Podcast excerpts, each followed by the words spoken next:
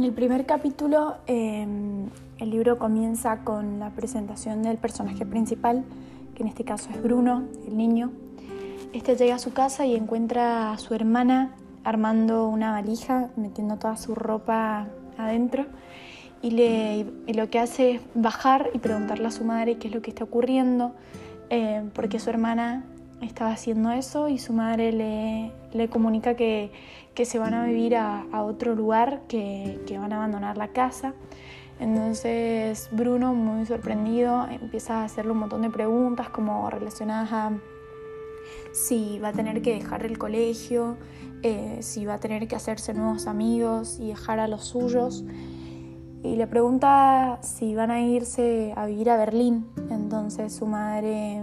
le dice que sí, que, que van a ir a Berlín a vivir.